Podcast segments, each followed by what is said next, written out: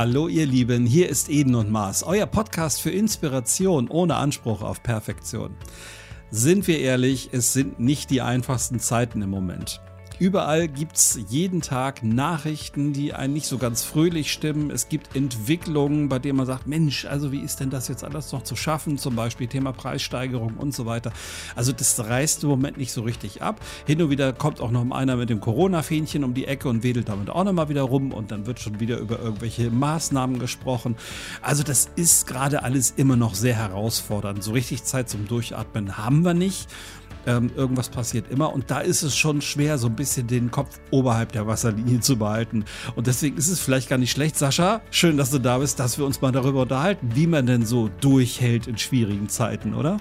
Ja, danke, André. Das stimmt exakt so. Wenn ich äh, ins Internet schaue, ich gucke in die Zeitung, da könnte es mir gruseln. Das muss ich ganz ehrlich sagen. Und das ist egal, ob das die Kriege sind, Inflation, Energie, Klima, wenn wir die ganz großen Themen nehmen. Und das, was ich eben merke, André, ist, dass das nicht nur auf der großen Weltbühne eine Rolle spielt, sondern ich habe das Gefühl, dass auch in vielen Menschen, in vielen Beziehungen, in vielen Teams auch ganz viel Unruhe ist, weil die Rahmen so unruhig sind. Das heißt, wir leben in einer super dynamischen Zeit und äh, da kann es an der einen oder anderen Stelle durchaus schwerfallen, mal durchzuhalten und dazu sagen, hey, komm, ich mache jetzt trotzdem weiter und ich behalte, wie du so schön sagtest, den Kopf trotzdem über Wasser, ähm, weil was ist die Alternative?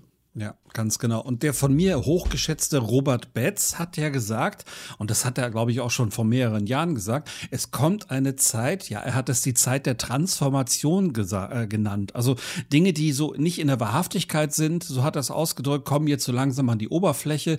Vor vielen, vielen Jahren zum Beispiel Skandal bei VW und Skandal bei ADAC und Skandal bei der WM-Vergabe. Also viele Dinge, die so mh, mm, nicht wirklich gut waren und vielleicht so ein bisschen bisschen unter den mentalen Teppich gekehrt worden sind, kommen jetzt so langsam alle nach oben. Und das hat sich ja so fortgesetzt. Dann kam die Pandemie, dann kam eben die Unruhen, die Kriege und so weiter. Und alles das ist jetzt sehr stark im Wandel. Und ich habe so das Gefühl, ähm, dass bei aller ja, bei einem Schrecken, der in einem drin steckt, dass ich glaube, dass äh, dieser Wandel tatsächlich gerade stattfindet. Wie stehst du denn zu dieser steilen These? Ähm, auf der großen Ebene sage ich ja wir sind mitten in einer äh, Transformationsphase. Das heißt, die Welt ver verwandelt sich. Und äh, ich glaube auch, dass das, was gerade passiert, so, so, so Geburtswehen sind. Ich weiß nur noch nicht, was da rauskommt. Das mhm. ist, das ist das, das große Fragezeichen. Ähm, denn alles, was so passiert, äh, ich glaube, da gibt es auch dieses wenig schmackhafte Bild der Eiterblasen, die aufplatzen.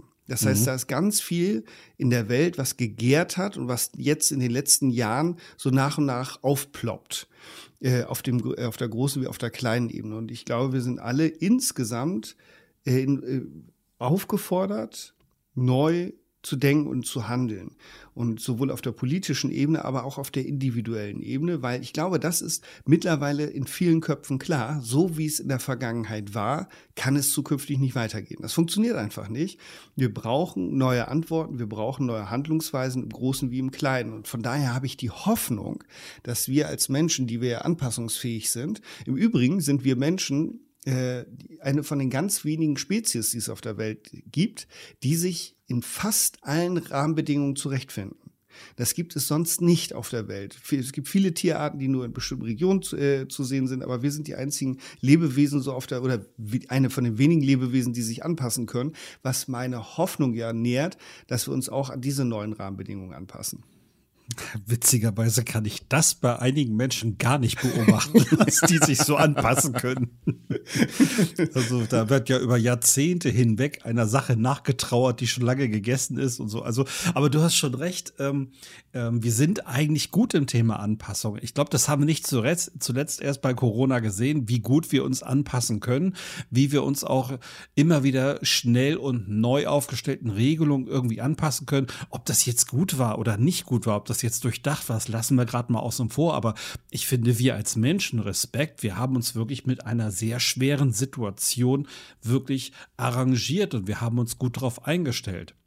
Ich kann mich noch erinnern, Sascha, ziemlich zu Anfang äh, von Corona damals, da hatten wir beide telefoniert und du hast gesagt, na ja, das ist halt etwas, äh, das kann man mal mit sechs Wochen Netflix gucken überbrücken. Und da habe ich gesagt, sehe ich ganz genauso und dass aber hinterher sowas draus geworden ist, das haben wir beide nicht natürlich nicht absehen können, wie kaum ein anderer auch. Also ähm, wir konnten uns einfach über ganzen Jahre anpassen. Da kommen wir aber auch schon zu einem sehr interessanten Punkt. Du hast gerade gesagt, es passiert viel im Großen auf der ganzen Welt und es passiert aber auch viel im Kleinen, so im direkten Umfeld. Und aus dem Coaching kennen wir ja so die drei verschiedenen Bereiche. Also ein Bereich, in dem ich gar keinen Einfluss habe auf Dinge, die so passieren. Es gibt einen Bereich, den ich zumindest bedingt beeinflussen kann, und es gibt einen Bereich, in dem ich hundertprozentige Kontrolle habe, nämlich das, was mich ganz persönlich betrifft. Mhm. Jetzt ist ja die spannende Frage, was kann ich ganz persönlich denn tun, um in solchen Zeiten, die von allen Seiten herum ein bisschen schwierig sind, was kann ich tun, um durchzuhalten? Also wenn wir natürlich so, so ein schönes Modell nehmen wie äh, die The Circles of Control, äh, ich nehme das auch ganz gerne mal, weil da meistens rauskommt, das Einzige, was ich wirklich stark beeinflussen kann, bin ich selbst. so, mhm, genau. Alles andere kann ich höchstens beeinflussen, aber das Allermeiste liegt außerhalb von meiner Kontrolle. Das heißt, ob in Israel Krieg ist oder nicht, da kann ich persönlich relativ wenig Einfluss drauf nehmen. Und das bringt äh, eben mich genau zu dem Punkt, zu dem ich immer mehr komme, je älter ich werde, dass tatsächlich diese, das, was nach so esoterischem Schwachsinn anmutet, äh, wirklich die Weisheit ist, zu sagen, du kannst nur äh, dich, dich in dir selbst verankern. Das klingt jetzt natürlich sehr, sehr mhm. poetisch, aber es geht nur über den Innenweg. Das heißt, das Außen, das zeigt uns doch jetzt alles. Es ist doch völlig wurscht, ob das Ding Inflation heißt, ob das Klima heißt, ob das Corona heißt oder Kriege die Umwelt um uns herum ist in einer stetisch, stetigen Veränderung und manchmal auch katastrophalen Veränderung. Und wenn wir jetzt auch noch Klimakatastrophen dazu bekommen, umso mehr. Das heißt, wenn ich im Außen nach Sicherheit suche für mich, dann kann das sein, dass ich auf Sand gebaut habe, um so ein biblisches Bild zu nehmen. Und deswegen kann ich nur nach innen gucken und gucken, dass ich äh, für mich ein, ein, ein, äh, ein Anker in mir finde oder eine Ausrichtung in mir finde, mit der ich mich gut arrangieren kann, die mir ein Leitbild gibt, die mir einen Nordstern gibt, um wieder mit Dieter Lange zu sprechen, äh, um mich da auszurichten. Weil um uns herum, ich wüsste gerade nicht, woran ich mich orientieren könnte. Mhm, schwierig. Ähm, ich glaube, die Orientierung, ähm, die bestmögliche Orientierung, die ich persönlich für mich so habe, ist so innerhalb der Familie. Ähm, das ist für mich eine gute Orientierung, ähm, wo ich dann halt ähm, gucken kann, dass, dass wir so für uns hier einen Weg finden, mit all dem irgendwie klarzukommen, was da so auf uns äh, jeden Tag zukommt, ähm, auf kleine Problemchen oder auf auch mal größere Geschichten, mit denen man so klarkommen muss. ich glaube, da die Orientierung hilft mir da immer ganz gut. Hm, was im Kern aber bleibt, ist tatsächlich die Frage, ähm, wenn ich Dinge wirklich selbst kontrollieren kann, wie du es vorhin genannt hast, und wenn ich selber etwas verändern kann, habe ich dann auch die Energie, das zu tun? Weil ich habe so das Gefühl, vielen fehlt einfach die Energie, dann auch was verändern zu wollen. Ähm, aber das Aufregen, das kriegen sie ganz hervorragend hin. Zum Beispiel über Dinge, die eben gar nicht kontrollierbar sind, wie Stichwort stumpf das Wetter oder so. Ähm, hm. Oder weltpolitisches. Ich kann es hier in meinem kleinen Dörfchen, in dem ich wohne, ich kann in der Weltpolitik nichts verändern. Ich habe da gar keine Macht dazu. Aber aufregen, das kriegen irgendwie viele hin. Nimmst du das auch so wahr? Äh, dazu eine kleine Geschichte vom, äh, aus dieser Woche. Da habe ich einen Workshop gemacht für ein mhm. Team. Und ähm, ein Mitarbeiter und die Führungskraft kamen lebhaft in einen energetischen Austausch zum Thema Sinnhaftigkeit von Digitalisierung und Digitalisierungsprozessen äh, und Kundensicht und so weiter und so fort. Und ich habe dem mit großem Interesse zugehört, weil das auch super unterhaltsam war. Und dann habe ich äh, etwas, etwas Unorthodoxes gemacht. Ich hatte so eine kleine Wasserflasche vor mir und habe ich einfach mal reingepustet und reingetrötet. Woraufhin mich der Mitarbeiter angeguckt hat und mich gefragt hat, findest du das jetzt korrekt? Und dann habe ich gesagt, das finde ich super korrekt, weil ich eine Frage an euch habe. Ich höre euch jetzt gerne gespannt und äh, sehr unterhalten zu, mit aller Wertschätzung, wenn ihr das möchtet und weiter diese Themen bewegen möchtet. Äh, dann ist das für mich in Ordnung die Frage ist natürlich, wohin führt das, wenn ihr darüber weiter diskutiert, weil ihr da wenig Einfluss drauf habt. Also von daher können wir auch gerne was anderes machen. Aber wenn das jetzt der Schwerpunkt, das Schwerpunktthema ist, dann hole ich mir einen Kaffee und ein Stück Kuchen, dann setze ich mich hin und höre euch zu. Das meine ich auch ganz ernst, das meine ich auch super wertschätzend. Mhm. Und dann wurde es denen aber klar und dann haben wir das Thema wieder verlassen. und das ist eben genau das, was du sagtest. Ich kann mir den Mund fusselig diskutieren über, über, über äh, Krieg und Digitalisierung und Internet und so weiter. Das, das kann ich alles machen. Und das ist das schöne Bild dazu, und das liebe ich, ist das eines Schaukelstuhls. Das heißt, ich äh, im Schaukelstuhl, ich bewege mich ja die ganze Zeit hin und her, aber komme nicht von der Stelle.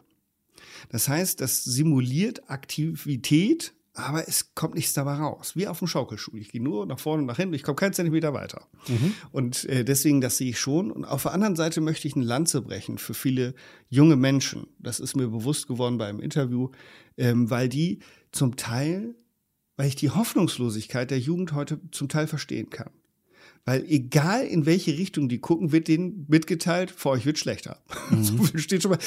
Und dann denke ich natürlich, ja, ey, wunderbar. Das ist ja natürlich jetzt mal genau die Ausrichtung, die wir brauchen. Das heißt, wenn ich am Anfang meines Lebens noch relativ stehe und jeder sagt dir, ey, was ihr alles machen müsst, Schulden, Klima, also eigentlich braucht ihr morgens immer aufstehen. Ja, wo soll denn da die Motivation herkommen? Ja, ganz genau. Und ähm, gerade weil eben so viele schlechte Nachrichten unterwegs sind und äh, weil ja auch es viele Leute gibt, die, sage ich mal, Quellen vertrauen, ähm, die ich persönlich jetzt als relativ zweifelhaft bezeichnen würde. Ähm, Stichwort YouTube, da gibt's ja nun jede Menge, was man eventuell sich als Face, äh, als, als Fake News reinziehen kann.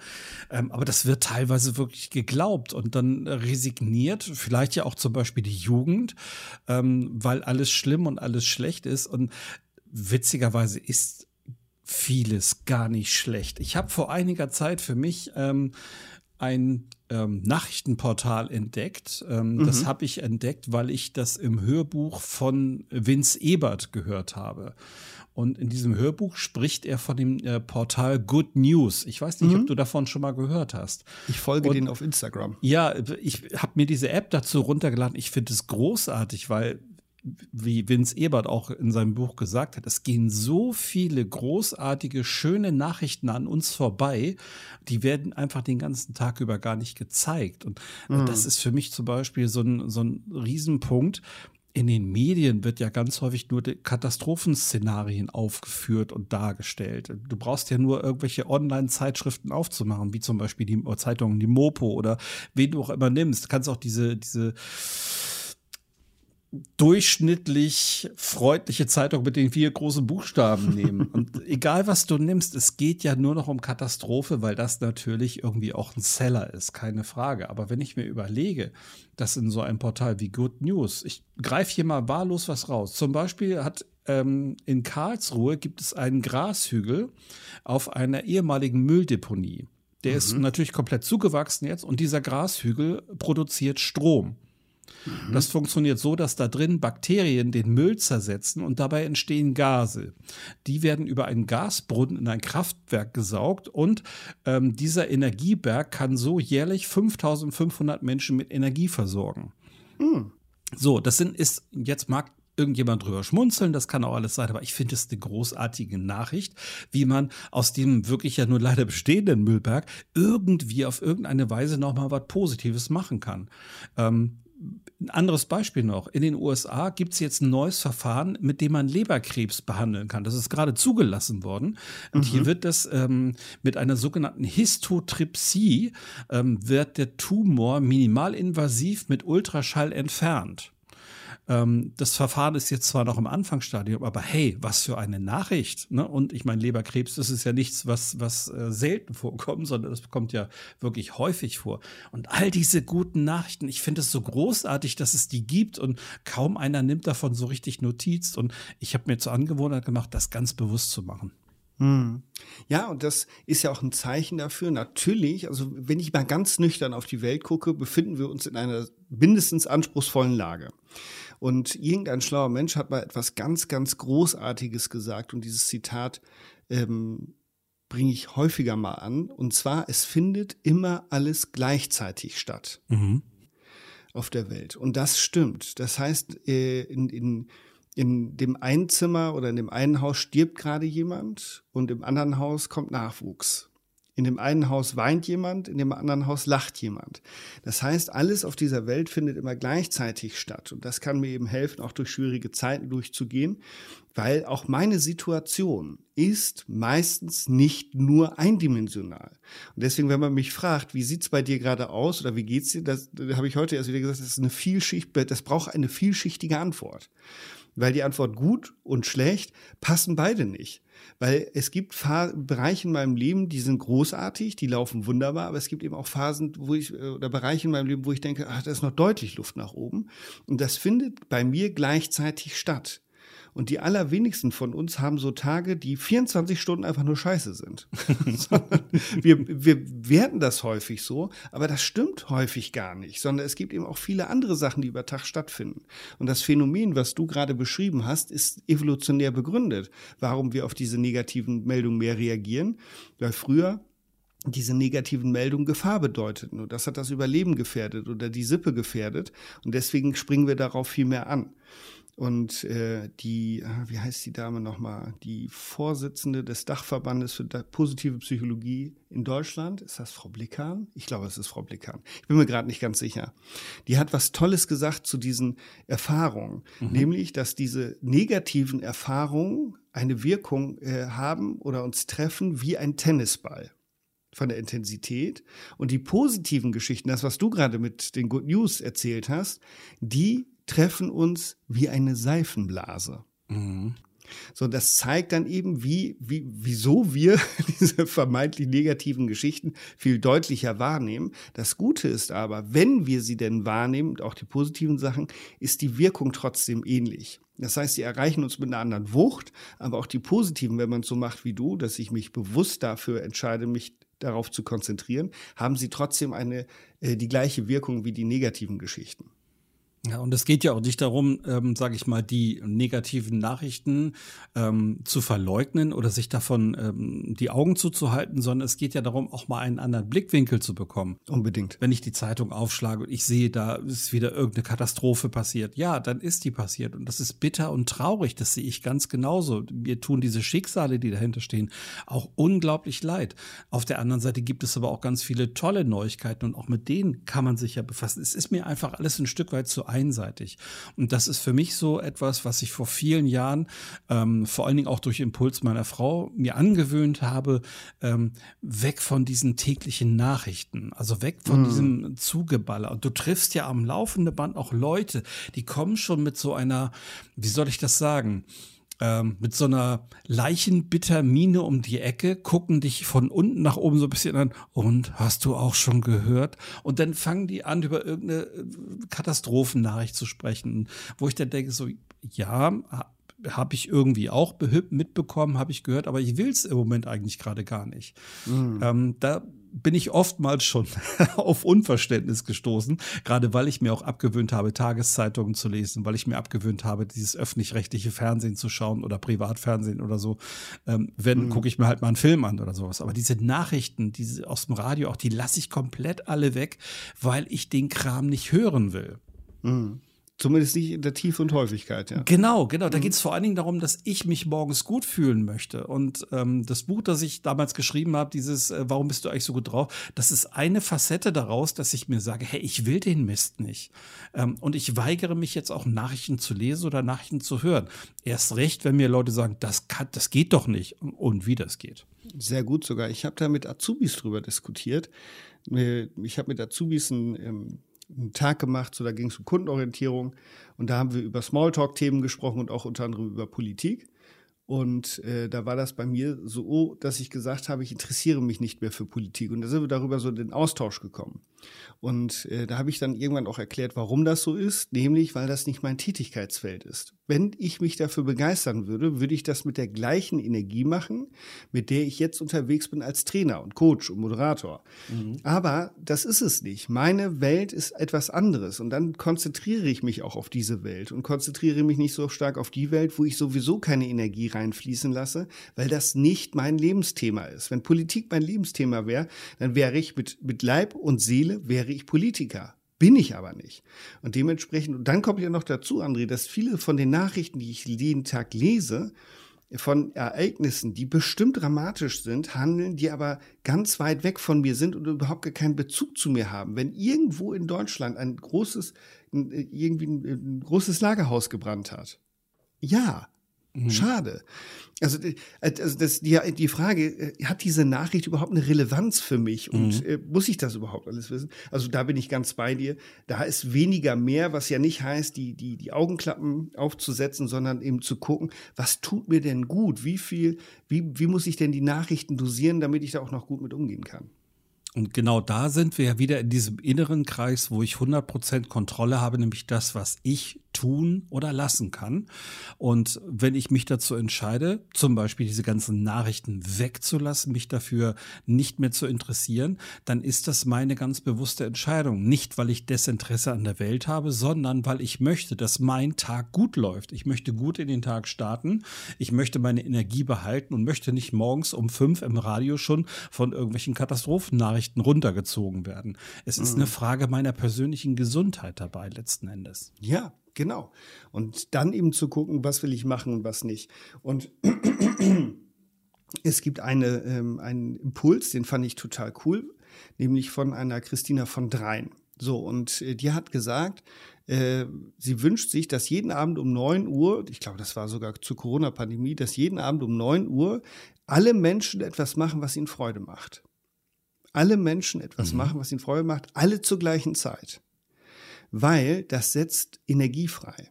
Und äh, ich glaube, ich meine, ich meine, dass man das mittlerweile sogar schon messen, nachweisen kann. Das merkst du ja auch, wenn du in einen Raum reinkommst, wo Trauer, Wut, ähnliches ist, was da für eine Atmosphäre herrscht. Mhm. Oder du kommst in einen Raum rein, wo locker, lustig, fröhlich miteinander umgegangen wird. Diese Raum, dieses Raumklima ist in beiden Fällen ein völlig unterschiedliches. Das eine kannst du schneiden und das andere sagt sofort, wow, wo bin ich denn hier? Und deswegen, wenn wir das hinkriegen würden, äh, dass wir alle möglichst jeden Tag alle etwas machen, was uns viel Freude macht, was großartig ist, was Spaß macht, dann erhöht das die Energie ich kann das nicht wissenschaftlich ausdrücken, aber es bringt etwas, weil ich eben etwas Positives in die Welt bringe. Und ich glaube, seinerzeit 9-11 bei dem Anschlag auf, die, äh, auf das World Trade Center konnte man die, das Maß der Betroffenheit der Welt irgendwie messen. Ich weiß nicht mhm. mehr, wie die das gemessen haben, aber die konnten diese Bestürzung und dieses Entsetzen tatsächlich irgendwie messbar einfangen. Also von daher ist es ja schon im Eigeninteresse zu gucken äh, und das mit Voltaire zu halten, da es äh, für die Gesundheit zuträglich ist, habe ich beschlossen, glücklich zu sein. Großartig. Vielleicht erinnerst du dich an ein Video, das bei YouTube, ähm, ja, das, man kann ja sagen, viral gegangen ist. Und, und zwar ist es eine Szene in einem öffentlichen Verkehrsmittel, ich glaube, der U-Bahn oder so. Mhm. Und da ist einer, der guckt auf sein Smartphone und fängt an zu lachen ja. und lacht. Und er lacht immer weiter und er lacht auch immer lauter. Und so nach und nach steckt es halt alle an mit dem Gelächter, bis irgendwann ein Riesengelächter in diesem, in diesem Zug ist. Mhm. Eine ähnliche Situation hat meine Frau vor nicht allzu langer Zeit erlebt. Sie war mit zwei Freundinnen zum Essen und es war halt eine, ja, gedämpfte Stimmung in diesem Restaurant. Relativ leise Gespräche. So, und dann haben die drei Mädels halt, ähm, wenn die unterwegs sind, da geht halt auch schon mal Punk ab und dann haben die sich über irgendeine Situation hat die eine von denen einen unbeschreiblichen Lachflash bekommen. Mhm. Und zwar so laut und heftig hat sie geschüttelt, dass es kurz ruhig wurde im Restaurant und so nach und nach die Leute angefangen haben mitzulachen aufgrund dieses Lachflashs. Und nachdem dieser Lachflash so langsam abgeklungen war, hast du gemerkt, dass eine ganz andere Stimmung plötzlich in diesem Restaurant war. Das hatte meine Frau mir auch so erzählt. Irgendwann kam sogar der Kellner und hat sich für diesen Lachflash bedankt, weil er selber sogar die offenbar vorher etwas gedrückte Stimmung wahrgenommen hat. Und auf einmal mhm. war so richtig so lebhaftes Gemurmel und auch Gelächter mitzuhören. Also das hat diese eine Lachflash hat eine unglaubliche Ausstrahlung gehabt auf alle anderen in diesem Restaurant. Genau, und das Nico Rose hat, glaube ich, äh, mal gesagt, die stärkste Emotion im Raum gewinnt. Und das war eindeutig der Lachflash. Definitiv. ja, aber das ist doch cool und zeigt ja auch, dass wir Einfluss nehmen können auf uns und auf unsere Umwelt. Mhm. Und das können wir eben auch dann machen. Und dann gucke ich wieder nach innen. Ich habe ja am Anfang so ein bisschen nebulös gesagt, wir müssen uns im Inneren verankern und so, so ein Kram. Die Frage ist ja, wie geht sowas? da, da würde ich gerne noch zwei, drei Sachen zu sagen. Also das eine ist eben zu gucken, ähm, warum? Das ist ja die, die Frage, glaube ich, im letzten Podcast, die du auch gestellt hast. Ja, warum soll ich das denn tun? Das heißt, warum soll ich denn durchhalten? Ja, das ist ja, das ist die spannendste Frage überhaupt. Was will ich denn erreichen? Was ist denn der gute Grund? Ist das meine Familie, so wie du das gesagt hast? Ist das mhm. meine Tochter, für die ich weitermache? Habe ich ein Ziel im Leben? Habe ich eine Fantasie, wie ich gerne leben möchte oder wie ich sein möchte? Das heißt, diese große Frage, was treibt mich denn eigentlich an? Welche Motivation habe ich, welche Werte habe ich. Das könnte so etwas sein, was mir helfen kann, auch durch schwere Phasen durchzukommen. Wenn ich weiß, wo ich hin will oder wie ich sein möchte, auch in solchen Phasen, das kann ja auch schon helfen, ähm, sich dahin äh, äh, zu, zu begeben. Und das Zweite, was mir sofort durch den Kopf geht, ist etwas, was ich so faszinierend finde bei den buddhistischen Mönchen, die so unglaublich in sich selbst ruhen. Und das bekommen die hin, weil die viel meditieren auf der einen Seite. Und das andere ist, die meditieren eben auch viel diese Metta-Meditation, das heißt diese liebende Güte-Meditation. Und die verbinden sich sehr stark mit der ganzen Menschheit, ohne mit ihnen in Kontakt zu sein und mit sich selbst. Und haben dadurch natürlich eine unfassbare Ruhe und haben einen Halt und einen Anker in sich selbst. Ja, diese Frage nach dem Warum, die du gerade gestellt hast, ähm, die habe ich mir damals auch gestellt, als ich halt in meiner Krisenphase drin war und halt wirklich fast nur aus schlechter Laune, ja, Erschöpfung, durchaus depressive Facetten aus sowas bestanden habe. Das wollte ich ja irgendwann nicht mehr. Und ich wollte einfach wieder gut drauf sein, ich wollte wieder glücklich sein, es sollte mir wieder gut gehen. Und da wollte ich wieder hin. Und alles, was ich gemacht habe, habe ich halt diesem Ziel unterworfen, unter anderem eben auch die Entscheidung, mich selber wieder, deswegen fand ich das Beispiel so schön, mich selber auch wieder zu verankern. Ähm, denn vorher war eher so ein Gefühl, da ich treibe so ein bisschen ziellos herum und habe mich mhm. eher wie so eine, wie so eine, so eine Billardkugel gefühlt, die so von einer Ecke zur anderen geschossen wird irgendwie, aber ohne Kontrolle selbst darüber. Und so nach und nach habe ich die Kontrolle wiederbekommen und konnte dann auch für mich wieder die Entscheidung treffen. Zum Beispiel, nein, ich möchte keine Nachricht mehr hören. Nein, ich möchte keine Tageszeitung mehr mehr lesen. Nein, ich will diese schlechten Einflüsse von außen nicht mehr, denn ich möchte wieder glücklich sein, ich möchte wieder gut drauf sein. Genau. Und das ist eben so, so das, was mich tragen kann durch so schwierige Zeiten. Und da gehören natürlich auch, und das hatten wir auch schon häufiger entwickelt, natürlich unser Umfeld. Es gibt so, so, so einige Menschen, ähm, wenn ich mit denen in Kontakt bin, dann ist die Welt immer ein Stück weit gut. das ist wirklich so. Das ist, wenn ich mit dir in Kontakt bin, mit, äh, mit äh, lieben Freunden von mir äh, und tollen Menschen, wenn ich mit denen in Kontakt bin, dann äh, äh, das schätze ich und liebe ich so sehr, weil die auch in mir eine, meine besten Seiten wachsen lassen. Mhm. So, und äh, das ist natürlich dann etwas, was ich natürlich auch brauche in diesen schwierigen Zeiten, sind wohlwollende Menschen, weil wir nur in Beziehungen gut sind, in guter Beziehung zu uns, in guter Beziehung zu den anderen. Da haben wir in der letzten Folge auch schon mal ein bisschen drüber gesprochen. Und deswegen auch dahin zu gucken, was will ich denn? Wen brauche ich denn überhaupt? Und wenn ich sowieso schon eine schwierige Zeit habe und ich rufe auch noch jemanden an, der mich auch noch runterzieht, ja, herzlichen Glückwunsch. Das äh, Minus mal Minus ergibt da nicht bloß. Nee, auf gar keinen Fall. Und vor allen Dingen, wir wissen ja auch alle, wer diese Menschen sind. Also es, es gibt, da brauchst du ja nur dein Telefonbuch einmal durchzuscrollen auf dem Handy. Du weißt ganz genau, wenn ich diesen Menschen jetzt anrufen würde, dann wüsste ich genau, ich habe jetzt gleich zwei Stunden Gespräch mit dem, wir unterhalten uns, das ein Wort gibt das andere, man pusht sich hoch, man lacht gemeinsam und du legst dann nach irgendwann auf, äh, wenn überhaupt, und mhm. dann bist du wirklich aufgeladen mit positiver Energie. Und wir wissen auch genauso, du scrollst durch dein Telefonbuch und findest unter Umständen einen Namen, wo du denkst, boah, geht gar nicht. Und wenn der jetzt anrufen würde, ich würde den Anruf auf die Box laufen lassen oder wie auch immer und möglichst gar nicht zurückrufen, weil die Energie sofort abgesaugt wird, wie irgendwie die Luft aus einem Raum und plötzlich ist ein Vakuum da. Also ich habe sowas auch. Ich, es gibt Menschen, bei denen äh, sack ich so innerlich richtig zusammen, weil ich da auch nicht gegen an kann. Also ich ja, was ich dann übrig habe, ähm, nenne ich immer so gehobenes Service-Lächeln. Ähm, das ist dann, ich bin freundlich, ich bin höflich, aber ich kann das nicht lange aushalten, weil die hm. Energie so unfassbar negativ ist. Und auch das habe ich mir angewöhnt. Ähm, ich halte mich von solchen Menschen einfach fern, so gut ich eben kann. Hm, ja, klar. Und äh, das andere kann ich ja auch wieder Kontrolle in mein Leben ziehen. Ich habe heute mit einem lieben Menschen telefoniert und hatte dem äh, von einer Geschichte erzählt, die ich erlebt hatte, die so ihre eigene Dynamik hatte.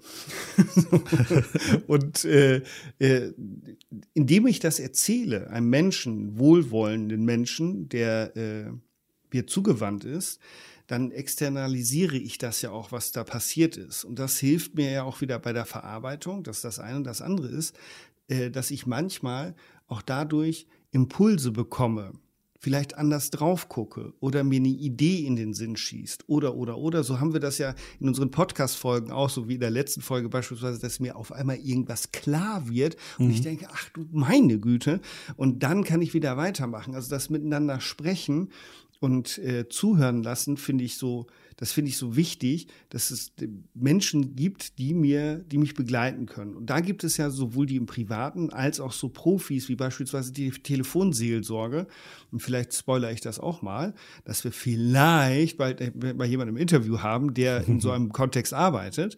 Das heißt, auch diese Menschen sind ja da, falls mir gerade alles über den Kopf wächst und ich gerade denke, verdammte Scheiße, ich weiß gerade weder vor noch zurück. Mhm. Und das sind häufig ja auch relativ einfache Auswege, nur man selber sieht sie in der Situation nicht, weil man so mental in so einem Tunnel drin steckt und ähm, kann nicht mehr nach links und rechts gucken. Dabei ist eigentlich die Lösung relativ nah dran und da hilft so ein Blick von außen natürlich unglaublich. Also kann man jetzt mal unsere ersten beiden Punkte kann man schon zusammenfassen. Also das erste, was du halt brauchst, wenn du in solchen Zeiten, die nicht die einfachsten sind, ein bisschen durchhalten möchtest, ist, mach dich halt frei von dieser ganzen negativen äh, Umwelt. Also sieh hm. zu, dass du vielleicht keine Nachrichten mehr guckst oder nur noch sehr dosiert und, und zeitbegrenzt. Ähm, guck mal, dass Leute in deinem Umfeld sind, aus denen du wirklich positive Energie ziehen kannst, an denen du dich aufrichten kannst und nicht die, die dich noch zusätzlich runterziehen. Das sind ja schon mal zwei Riesenpunkte, ne? Ja, wir haben sogar noch einen gehabt. Und zwar die, die Innenschau, eben zu gucken, was ist denn mein Warum? Ja, natürlich. Was ist mein Warum? Was treibt mich an? Was sind meine Motivatoren? Was sind, oder Motivationen? Was sind meine Werte? Was sind meine Ziele? Äh, da zu gucken, was ist so mein Fixstern, mein Nordstern, an dem ich mich orientiere. Das kann ja eben auch, das muss ja gar nicht das Ziel sein. Ich bin da ja mittlerweile auch von weg, dass ich sage, ich habe äh, so ganz große äh, Ziele, sondern das sind mehr so, so Seinsziele. Wie will mhm. ich denn sein? Und wenn ich in Krisen reingehe, wie möchte ich da sein? Das klappt natürlich in fünf von zehn Fällen klappt das und in fünf von zehn Fällen klappt das wieder nicht. Ähm, aber das ist ja eine Ausrichtung. Und wenn ich dann weiß, okay, in der nächsten Krise nehme ich mir vor, nicht so ne, äh, oder positiver zu denken, schneller Kontakt aufzunehmen. Und ich nehme mir das vor, dann kann ich das dann eben erproben, weil das, was du gerade gesagt hast, André, das ist ja so richtig. Wenn wir in so einer Notsituation sind, nehmen wir die Handlungsoptionen, die wir immer nehmen. Mhm. Und das ist unterschiedlich. Ich habe jetzt mit jemandem gesprochen, der war in so einer sehr belastenden Situation, der hat wieder zur Zigarette gegriffen und hat sich dafür verurteilt. Da habe ich gesagt, brauchst du dich nicht für verurteilen. Du hast das gemacht an Verhaltensweisen, was du abgespeichert hast.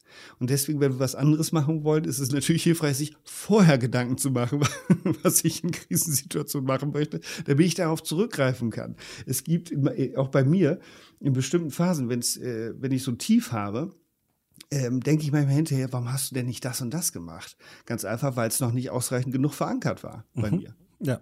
Ganz genau. Naja, und diese, diese bekannten Verhaltensweisen, in die man wieder zurückrutscht, ähm, letztendlich ist es ja die Welt, in der man sich auskennt. Jetzt ist es natürlich schwierig, ein Problem lösen zu wollen mit den gleichen Möglichkeiten, wie man da ins Problem reingekommen ist. Aber ja. äh, so, aber das ist halt die Welt, in der man sich auskennt. Und jemand, der zum Beispiel in so einer Stresssituation dann doch wieder zur Zigarette greift, geht in eine Welt, in der er sich auskennt. Genau. Ähm, in Schule erlebe ich das gelegentlich, dass mir zum Beispiel mal ein Lehrer sagt, ja, wir haben einen neuen Schüler in der Klasse, der kommt von einer anderen Schule, ähm, benimmt sich hier aber genauso wie auf seiner alten Schule. Da denke ich mir so, logisch, weil das die Welt ist, in der er sich auskennt. Alles andere. Ich meine, eigentlich hätte der jetzt ja wirklich alle Trümpfe in der Hand einen völligen Neustart hinzulegen. Aber das tut er nicht, weil er sich in der Welt Neustart gar nicht auskennt, sondern er geht in das zurück, zum Beispiel die Rolle des Klassenclowns oder des Rabatzmachers oder wie auch immer, weil da kennt er sich aus und dann da fühlt er sich dann auch wieder sicher. Da kriegt er ja auch eine gewisse Resonanz. Ne? Ähm, insofern, also wenn man denn schafft, vielleicht auch mal einen neuen Weg einzuschlagen, das kann schon sehr befreiend wirken und kann, glaube ich, auch eine Menge positive Energie auslösen. Ja, absolut. Und das ist ja vergleichbar, wenn wir in, einem, in einer Metapher bleiben mit einem äh, Update. Das mhm, heißt, unser genau. Computerprogramm kann nur das machen, wofür es programmiert wurde.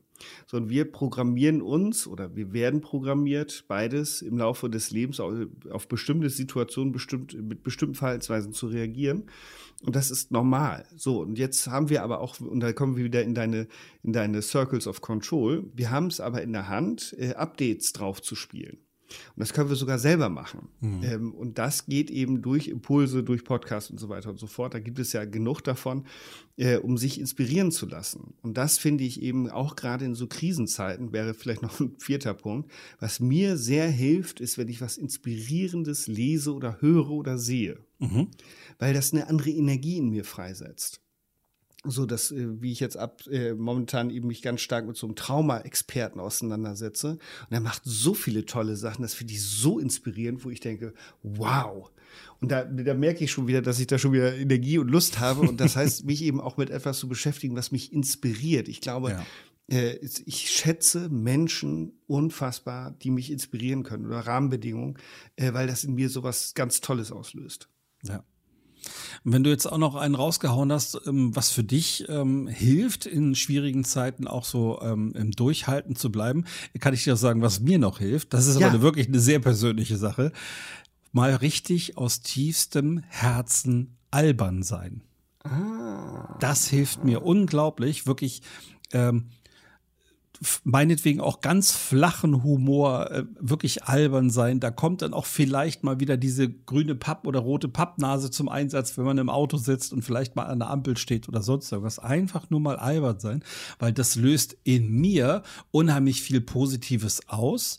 Ähm, ob das das bei den anderen auch tut, weiß ich nicht. Ist mir in dem Moment aber auch egal. Aber ich bin mhm. dann halt auch mal unter Umständen albern und dann kommen halt auch mal zum Beispiel flache Wortwitze oder sonst irgendwas.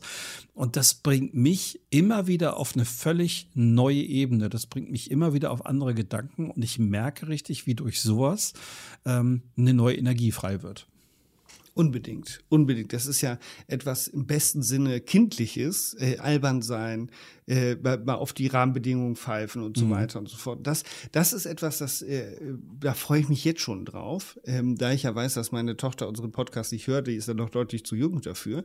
Die soll nämlich zu Weihnachten eine, ähm, eine Spielekonsole bekommen. Mhm. Äh, mit einem Spiel, das ich seit Jahr Zehnten könnte man schon fast sagen, großartig finde, nämlich Mario Kart.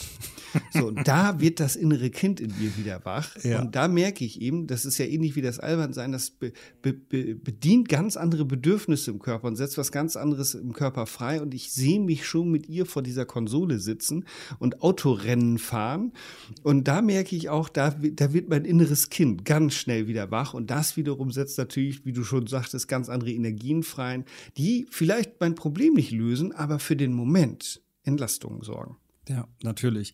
Und sind wir ehrlich, ähm, jeden Tag werden wirklich Tonnen von Medikamenten in Deutschland und in der ganzen Welt weggehauen, ähm, Kopfschmerztabletten und so weiter. Das ist ja auch nichts, was die Ursache an sich bekämpft, sondern nur die Symptome. Und dieses Albernsein oder kindlich sein, das darf auch gerne nur die Symptome mal kurz bekämpfen. Ne? Und ja, es, es, wird die Ursache natürlich nicht lösen. Aber ähm, trotzdem, es, es hilft einfach zwischendurch und es macht die ganze Sache Sache, wenn es jetzt gerade eine schwierige Phase ist, macht die ganze Sache erträglich. Ähm, da noch ein anderes Beispiel dazu. Ähm, ich habe tatsächlich mal ähm, mit äh, jemandem mich unterhalten, ähm, der, der auch Trauerreden macht. Mhm. Und er sagt, es gibt ganz viele äh, Menschen, die bei ihm, die ihn als Redner buchen und die sagen, in meinen Trauerreden oder in der Trauerrede soll es bitte auch humorvoll zugehen. Und das finde ich zum Beispiel großartig. Denn mhm. ähm, das Leben eines Verstorbenen besteht ja nicht nur daraus, dass der irgendwie Krisen und Katastrophen erlebt hat, sondern da steckt ja meistens sogar sehr viel Fröhliches und Tolles drin. Und warum soll eine, auch eine Trauergesellschaft nicht mal von Herzen lachen können? Ich mm. finde das sogar sehr, sehr wichtig. Und für mich gehört auch gute Musik mit dazu, zum Beispiel, die der Verstorbene gern gehört hat. Also das ist für manche eher so ein Tabu. Ich finde es aber gar nicht. Also ich, im Gegenteil, ich finde, es gibt eine ganze Sache, die natürlich im Kern traurig ist, aber nochmal wieder eine sehr schöne Facette. Ja, und dazu noch ein kleines Beispiel. Humor ist, ist ja deswegen eine großartige Kulturleistung, weil es uns hilft, über uns selber und über Situationen zu lachen äh, also äh, äh, die, wie war das noch? Ähm, Komik ist Tragik plus Zeit. Äh, kleines Praxisbeispiel. Ich war in Düsseldorf und ähm, hatte dann eine Moderation und ich bin gekommen mit dem Zug bis Düsseldorf ähm, Flughafen.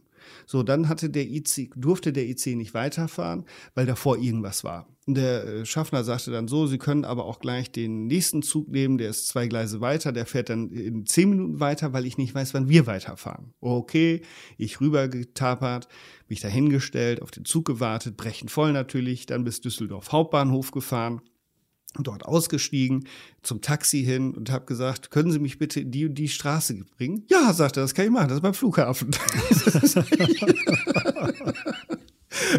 und ich habe die, die halbe Fahrt, habe ich mich darüber amüsiert, dass ich, dass ich eben da, wo sowieso schon da war, dann weitergefahren bin und dann nochmal mit dem teuren Taxi wieder zurückgefahren bin. Mhm. Da hätte ich mich aber auch drüber ärgern können. Und da habe ich auch zu ihm gesagt, das, das bringt doch nichts. Aber das ist jetzt so lustig. Diese Geschichte, die kann ich jetzt so oft erzählen. Und allein haben sich da die Taxikosten schon wieder rentiert, weil das einfach diese, diese die, mit der Distanz drauf zu gucken und zu schauen, was ist eigentlich gerade der Witz an der ganzen Sache? Was ist eigentlich so schräg, dass man da eigentlich nur drüber lachen kann? Ähm, und das hat eben häufig auch was mit der Flughöhe zu tun. Ja, definitiv. Ähm, es gibt auch so einen Raum, wo wirklich Humor fast gar nicht angesagt ist, das ist so ärztliche Wartezimmer.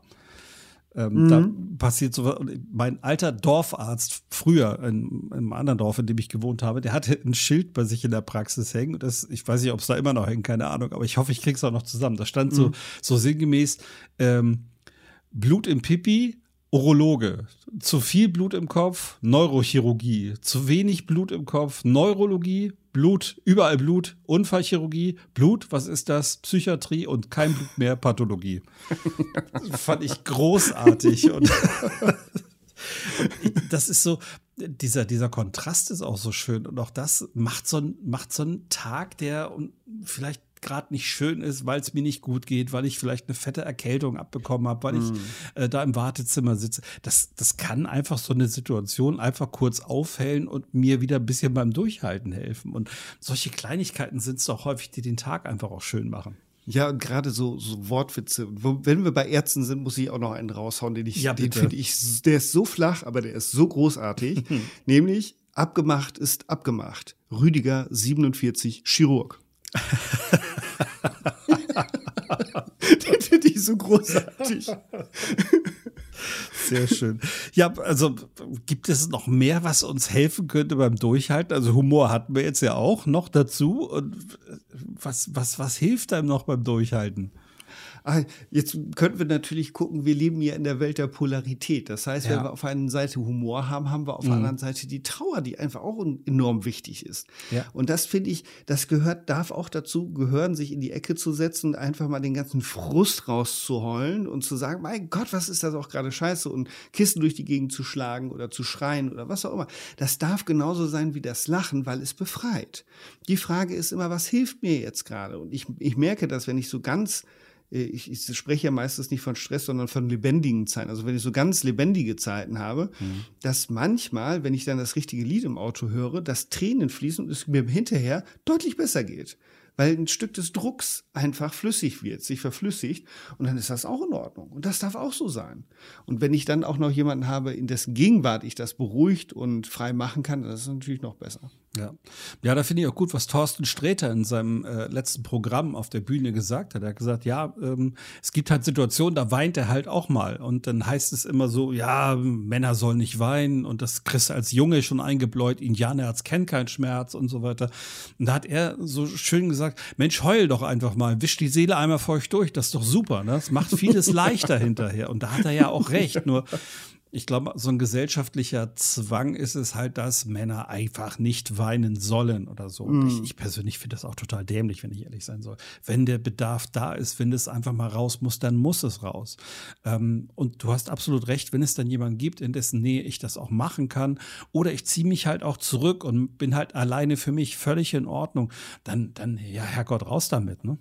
Ja, also von daher, es gibt schöne, viele Sachen, um durch schwierige Zeiten durchzukommen. Und äh, da noch ein Zitat. Ich, ich habe es ja nicht so mit Zitaten, aber da habe ich mal eins. und zwar, ähm, ich glaube, Nietzsche zugeschrieben, ob das stimmt, weiß ich nicht. Und zwar, wer ein Warum zum Leben hat, kann fast jedes Wie ertragen. Mhm. Sehr schön. Oh, das ist, das ist so stark. Ich finde das so stark. Wer ein Warum zum Leben hat, kann fast jedes Wie ertragen. Und das ist es eben. Und ähm, diese, diese Motivation, da haben wir auch schon drüber gesprochen, zu wissen, ich habe da heute mit einem Freund noch drüber telefoniert, ähm, zu sagen, hey, mir geht es darum, auch darum in meinem Leben, dass bestimmte Themen bei mir enden und nicht weitergetragen werden in die nächste Generation an meine Tochter. Das ist ein mhm. großes Warum ähm, da merke ich ganz deutlich, da, da kommt der, der, der Vater in mir auch durch und der Beschützerinstinkt kommt in mir durch. Das heißt, wenn ich weiß, was mein Warum ist, warum mache ich das eigentlich, weil ich das loslassen will, weil ich das durchbrechen will, weil ich das erreichen will. Und das ist halt sehr mächtig. Das waren großartige Schlussworte, mein lieber Sascha. Vielen Dank. liebe Hörerinnen, liebe Hörer, wir haben dir vielleicht ein paar eigene Ideen gegeben, wie wir durch schwierige Zeiten auch mal durchgehen. Ähm, die kommen so oder so, da werden wir uns alle nicht vor schützen können. In Teilen sind wir ja mittendrin. Aber es gilt halt irgendwie trotzdem seine Energie zu behalten, seinen Kopf über dem Wasser zu behalten und das funktioniert mit unterschiedlichen Dingen. Und wir hoffen, dass da für dich das ein oder andere nochmal dabei war heute. Genau. Und letzten Endes, seien wir doch mal ehrlich, ohne die Krisen wüssten wir gar nicht, was gute Zeiten sind. Also gehören die zu unserer Polarität dazu. Und bei der Bewältigung der Hochs und vielleicht Tiefs in deinem Leben alles, alles gut. Und wir freuen uns auf dich in unserer nächsten Folge, in der nächsten Woche und wünschen dir bis dahin eine gute Zeit. Adios, macht gut, bis bald und tschüss. Ciao.